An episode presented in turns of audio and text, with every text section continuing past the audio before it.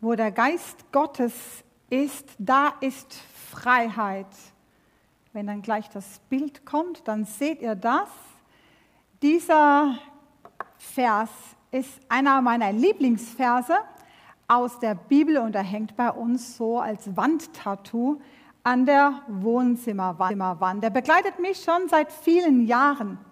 Es ist ein gefährlicher Vers, auch, so denke ich, der leicht zu missbrauchen ist.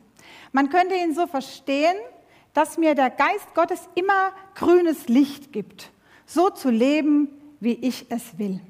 Dass er mir so viel Freiheit gibt, dass ich tun und lassen kann, was ich will.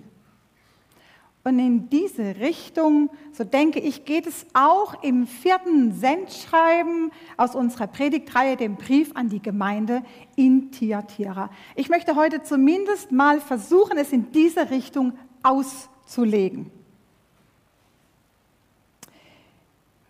Tiatira, da handelt es sich um den längsten Brief an die unbedeutendste der sieben Gemeinden in Kleinasien.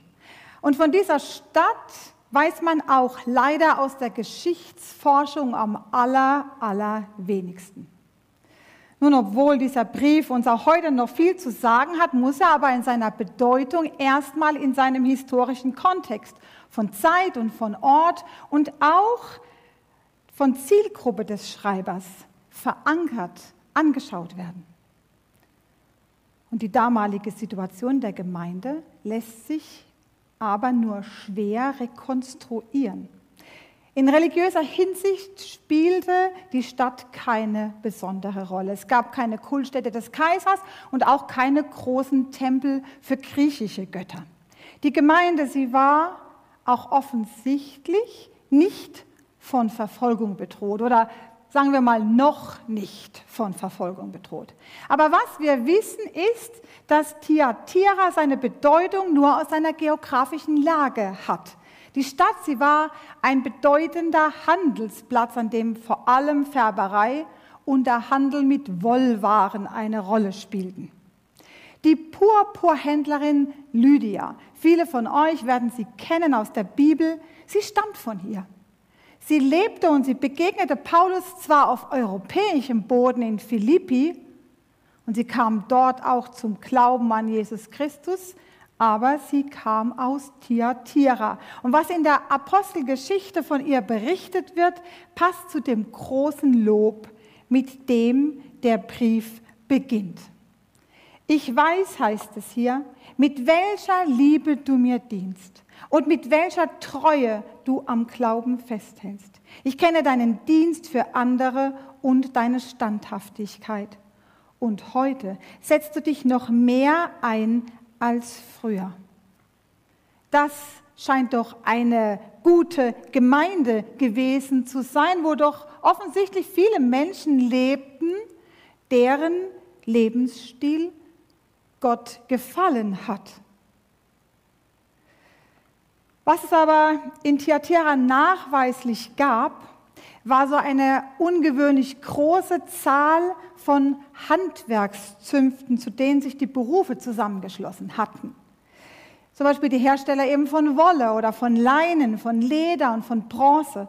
Färber, Töpfer, Bäcker und Händler. Und hier, genau hier, könnte das Problem für die Gemeinde gelegen haben. Denn im Brief an Thyatira geht es weiter. Da lesen wir, trotzdem habe ich etwas an dir auszusetzen. Du unternimmst nichts gegen Isabel, die sich als Prophetin ausgibt. Durch ihre Lehre verführt sie die Menschen, die mir dienen, zu sexueller Unmoral und ermuntert sie ohne Bedenken, das Fleisch der Götzen Opfer zu essen. Die zahlreichen Zünfte, ja, sie veranstalteten auch zahlreiche Feste und Mahlzeiten, die sehr häufig in einem der Tempel stattfanden und mit einem Opfer für fremde Götter und dem gemeinsamen Verzehr von Opferfleisch verbunden waren. Vermutlich arteten diesen vielen Feste auch häufig in Trink- und in Lustgelage aus, sodass man dann schon mal zu Recht die Frage stellen musste, durften Christen an derartigen gesellschaftlichen Veranstaltungen teilnehmen? Aber den Beitritt zu einer dieser Zünfte zu verweigern, das bedeutete nicht nur den Verzicht auf die Feste und auf das leckere Fleisch, nein, es bedeutete auch den Verzicht auf wirtschaftlichen Wohlstand.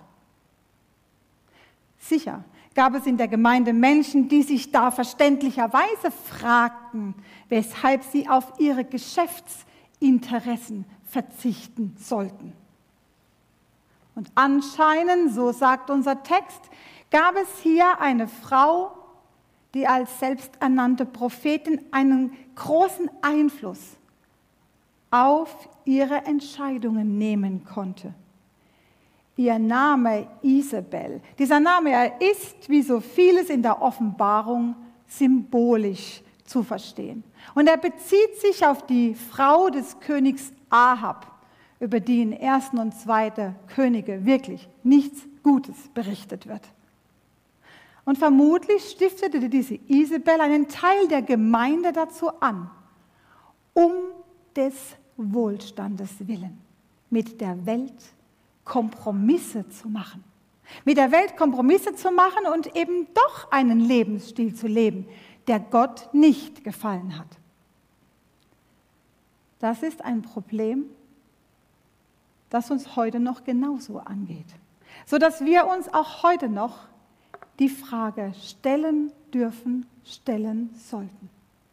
Wie weit, wenn überhaupt, wie weit dürfen Christen mit dem Zeitgeist mitschwimmen und mit der Welt Kompromisse machen?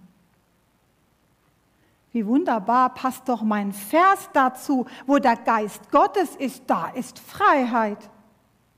Ja, Freiheit. Der Wunsch nach Freiheit, der ist aktueller denn je. Menschen wünschen sich Freiheit, vor allem so als Gestaltungsraum in ihrem Alltag. Es ist Freiheit, wenn ich alles tun kann, was ich will. Es liegt aber eine viel größere Freiheit darin, wenn ich etwas lassen kann. Wenn ich etwas lassen kann, auch wenn ich die Freiheit hätte, es zu tun. Wenn ich es lassen kann, weil ich es nicht tun muss. Denn wenn ich ehrlich bin, so innerlich, bin ich doch oft sehr unfrei. Meistens treibt mich ganz unbewusst die Suche nach Liebe und nach Annahme, ja nach Anerkennung doch dazu, etwas zu tun, auch etwas zu tun, was dem Zeitgeist entspricht. Und interessant, was Wikipedia dazu zu sagen hat. Interessanterweise beschreibt auch Wikipedia, dass sich emanzipierte Menschen dem Zeitgeist oft freiwillig unterwerfen und auf die Freiheit des Denkens verzichten. Wikipedia schreibt wörtlich, der Zeitgeist regiert da, wo sich Menschen aus religiösen Bindungen befreit haben. Man beachtet die Wortwahl. Der Zeitgeist regiert und Menschen unterwerfen sich. Ja, die Freiheit, etwas zu lassen, ist auf jeden Fall eine viel größere Freiheit, als etwas zu tun. Das ist zumindest meine bescheidene Lebenserfahrung. Und es ist so ganz nach einem Grundsatz aus dem Korintherbrief. Alles ist erlaubt, aber es ist nicht alles gut. Mir ist alles erlaubt, aber ich will mich nicht von irgendetwas beherrschen lassen. Das ist die Freiheit, die Martin Luther in seiner Schrift über die Freiheit eines Christenmenschen beschreibt. Ich habe meine Freiheit in der Gebundenheit an Jesus Christus. Er ist es, der alle Macht hat Nichts anderes darf mich beherrschen. Er gibt mir die Kraft, etwas zu tun und etwas zu lassen. Nun gibt es in der Gemeinde in Tira zwei ganz konkrete Probleme, die Gott in dem Brief anspricht, die sexuelle Unmoral und Götzendienst. Die Menschen in Pergamon, das haben wir vergangenen Sonntag gehört, hatten schon die gleichen Probleme. Es ist etwas, was sich durch die ganze Bibel zieht. Angefangen bei Mose, denken wir an die Verehrung dieser goldenen Kuh. Und zwischendrin ist es sehr ausgeprägt bei Isabel, ersten und zweiten Könige, bis zum letzten Buch der Bibel, nämlich der Offenbarung. Es zieht sich durch die ganze Bibel und es scheint auch etwas zu sein, das sich bis heute durch die ganze Menschheitsgeschichte zieht. Nun, wenn wir mit Christen im Gespräch sind zur sexuellen Unmoral, da tauchen ganz oft diese Themen auf wie Sex vor der Ehe, Untreue, Homosexualität. Aber ich, ich möchte es heute mal etwas grundsätzlicher betrachten. Ich war neulich im Gespräch mit einem jungen Mann, ein netter Kerl, wohlerzogen, aus gutem Haus, würden wir sagen. Ja, und er hat bei Freunden eine junge Frau kennengelernt, die ihm sehr gut gefällt. Und er hat sich auch schon so ein paar Mal mit ihr getroffen. Natürlich haben ihn die Freunde darauf angesprochen und gefragt, was denn da so läuft zwischen den beiden. Und als er dann so von seinen Treffen berichtet und auch von der Hoffnung, dass es vielleicht mehr werden und daraus eine Beziehung entstehen könnte, da haben sie gleich abgewunken. Da haben sie sofort abgewunken. Und bevor ich jetzt wörtlich zitiere, was sie zu ihm gesagt haben, muss ich mich hier wirklich für die ordinäre Ausdrucksweise im Gottesdienst entschuldigen. Denn sie sagten zu ihm, wenn du sie beim zweiten Treffen nicht schon flachgelegt hast, dann hat sie dich gefriendzoned. Vielleicht wisst ihr gar nicht, was das bedeutet. Ich muss zugeben, dass flachgelegt und gefriendzoned jetzt auch nicht gerade so Worte aus meinem Sprachgebrauch sind, aber man kann sie googeln. Und das tue ich auch immer wieder mal, mache ich mir diese Mühe, weil ich die Menschen, die so sprechen, die so denken und leider auch so leben, weil ich sie irgendwie verstehen möchte. Wenn man also mit einer jungen Frau, wenn man sie beim zweiten Mal getroffen hat, noch nicht Sex hatte, dann hat man es verspielt. Dann kann man sich nicht mehr mehr erhoffen als eine gewöhnliche Freundschaft gefriendzoned. Ich muss ehrlich sagen, wenn ich so etwas höre, bin ich immer erstmal geschockt. Und ich frage mich, in welcher Blase, vielleicht auch in welcher christlichen Blase ich eigentlich lebe. Da draußen, da weht ein rauer und ein kalter Wind in Bezug auf Moral. Und je mehr ich mich damit beschäftige, umso klarer wird mir, es gibt so unglaublich viele Menschen, die in einer sexuellen Freizügigkeit unterwegs sind, die gegenüber sich selbst und gegenüber anderen Menschen keine Wertschätzung und keinen Respekt kennt.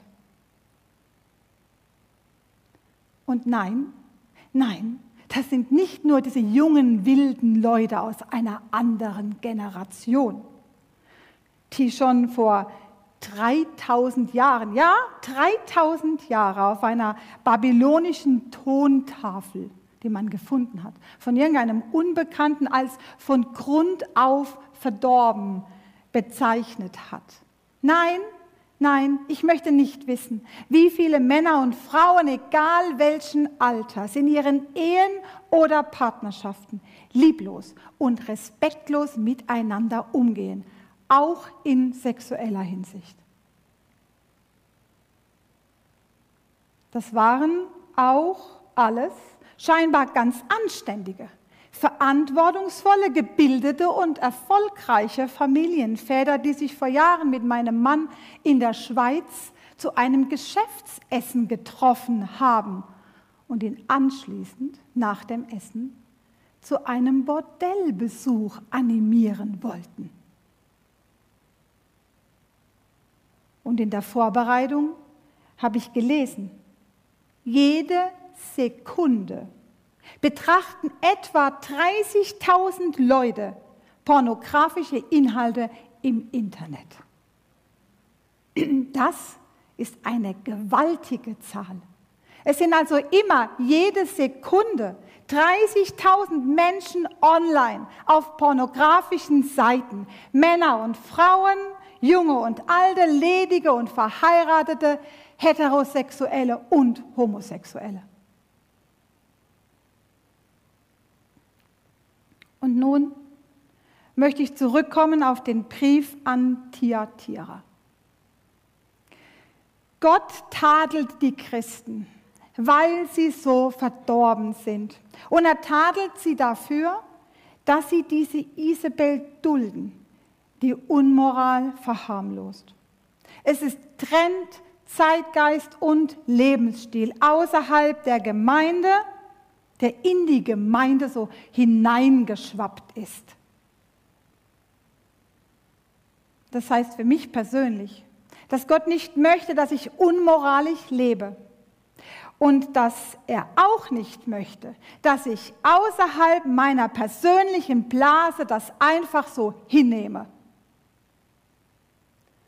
Und daher glaube ich, dass wir Christen auf die Menschen zugehen sollten und uns mit ihnen an einen Tisch setzen sollten und mit ihnen diskutieren und reden darüber, wie falsch, wie schädlich, wie respektlos und würdelos, wie abwertend und lieblos, wie gottlos es ist, ein, eine junge Frau beim zweiten Treffen flach zu legen nach einem Geschäftsessen in ein Bordell zu gehen oder pornografische Inhalte im Internet oder sonst wo anzuschauen.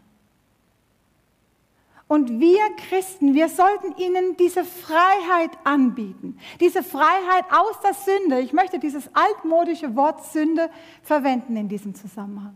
Wir sollten ihnen die Freiheit anbieten, die nur der Geist Gottes geben kann.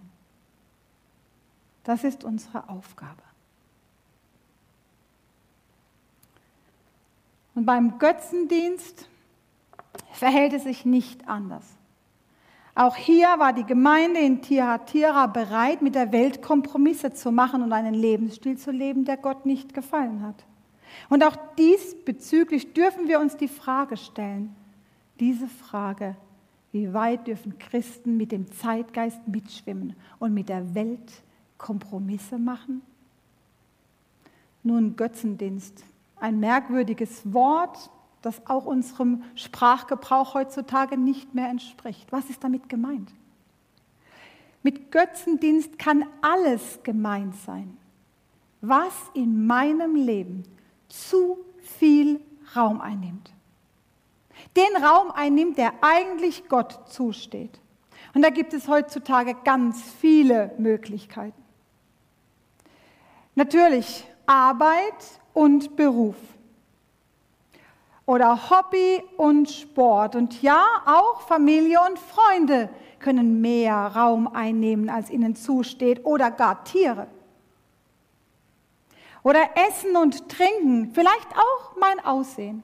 Oder meine Begabungen, die Gott mir geschenkt hat. Natürlich, wir verehren keine römischen Kaiser und keine griechischen Götter, aber die Dinge, die unser Leben so entscheidend beeinflussen oder gar bestimmen und die ja am Ende auch unseren Charakter formen werden, diese Dinge, die können wir durchaus, auch heute noch, als Götter oder als Götzen bezeichnen. Und ich möchte wieder diesen bekannten Vers von Luther zitieren.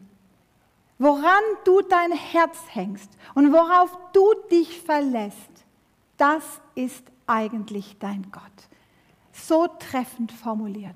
Woran du dein Herz hängst und worauf du dich verlässt, das ist eigentlich dein Gott.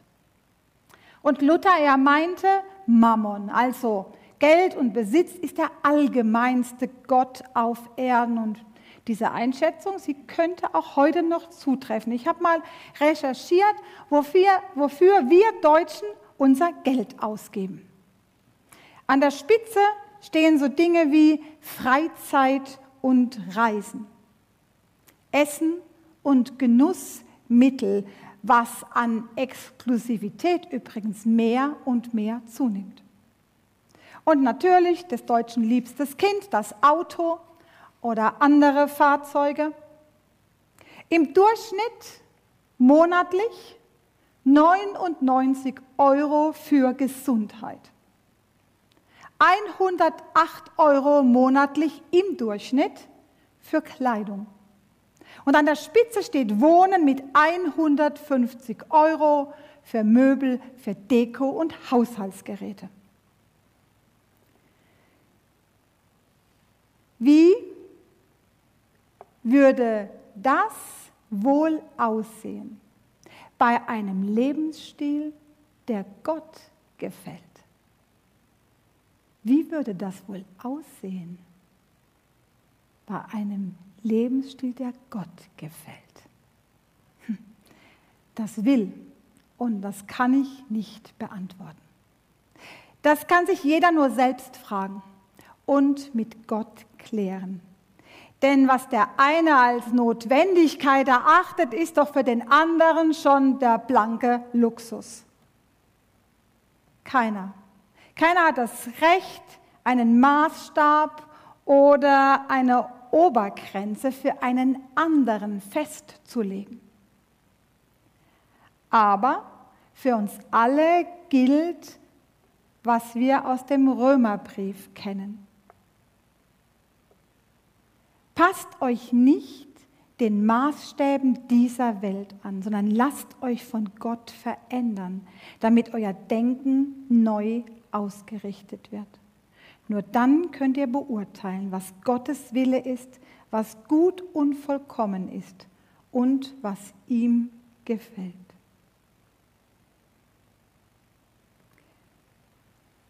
Im Übrigen glaube ich, dass uns Gott auch nicht maßregeln will, sondern wir haben einen sehr großzügigen Gott, einen sehr, sehr großzügigen Gott. Aber er möchte uns rausholen, rausholen aus den Fesseln der Unersättlichkeit dieser Welt. Ja, so will ich es nennen. Fesseln der Unersättlichkeit. Und die Freude über den Verzicht kann bei uns am Ende sicher größer sein als die Freude am Konsum. Denn auch hier möchte uns Gott die Freiheit schenken, etwas zu lassen. Eine Freiheit, die nur er geben kann. Denn wo der Geist Gottes ist, da ist Freiheit. Und zum Abschluss ist es mir noch wichtig zu sagen. Der Brief an die Gemeinde in Thyatira und alle anderen Briefe, sie müssen im Zusammenhang mit der ganzen Offenbarung gelesen werden. Denn das ganze Buch Offenbarung mit seinen 22 Kapiteln, es ist ein langer Rundbrief zur Ermutigung dieser sieben Gemeinden in Kleinasien und der Gemeinden Jesu aller Völker zu allen Zeiten. Es zeigt die große Überlegenheit und Allmacht Gottes. Die Offenbarung, sie ist wie so ein Fingerzeig auf Jesus Christus, der alle Angriffe überwunden hat. Er zieht in diese letzte Schlacht, die wir alle kennen aus Vielleicht aus der Bibel, vielleicht aus anderen Filmen oder weil wir darüber gehört haben. Diese letzte Schlacht, die in der Offenbarung mit so gewaltigen Bildern ausgeschmückt wird. In diese Schlacht zieht er. Und er trägt den blutgetränkten Mantel seiner Kreuzigung. Denn die Schlacht, sie ist bereits siegreich geschlagen worden, als Jesus gekreuzigt wurde und auferstanden ist. In der Welt werdet ihr hart bedrängt, sagt er seinen Jüngern am Vorabend seiner Kreuzigung. In der Welt werdet ihr hart bedrängt, aber lasst euch nicht entmutigen. Ich habe die Welt besiegt. Er kam, sah und siegte, indem er kam, sah und liebte. Und so können wir im Blick auf den Zeitgeist und den Lebensstil dieser Welt auch ganz gelassen sein und uns auf Gott verlassen und unsere Herzen an Jesus Christus hängen. Amen.